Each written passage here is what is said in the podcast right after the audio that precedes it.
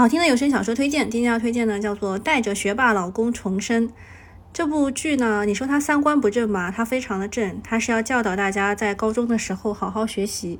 但是你说它很正吧？它有有点早恋的情节。呃，虽然就是他们已经就是结婚了，然后又带着老公一起去重生，这个这个设定比不错吧？因为他们之前就已经结婚了嘛。嗯，就三观还挺正吧？只能说他三观很正。女主角叫温夏，温夏有一天突发奇想，说要是能够重回高中就好了，努力考个好大学。呃，因为她老公本来就很厉害嘛，是学霸。然后她之前由于没有认真学习，所以就是后来搞了个专升本嘛。然后她后来就真的重生了。重生之后呢，温夏看着年轻十岁的老公，还是说秦墨啊，我们这算不算早恋了呀？秦墨慢悠悠的说，呃，不算，算早婚。然后温夏就喷了一桌子的奶茶。这个基本上都是校园生活剧。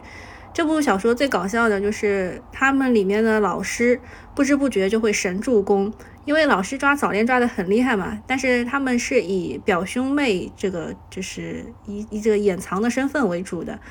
然后他们的家长啊，双方的家长都是提前知道的。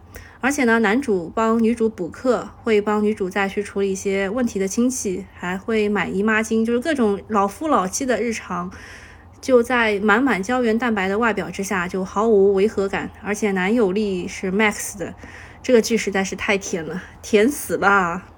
这剧比较好的一点就是它比较新颖吧，算是两个人男女主都是双重生的，一路还高甜，而且还一 v 一，非常纯洁。嗯，大家嗯很欢迎大家去入坑吧。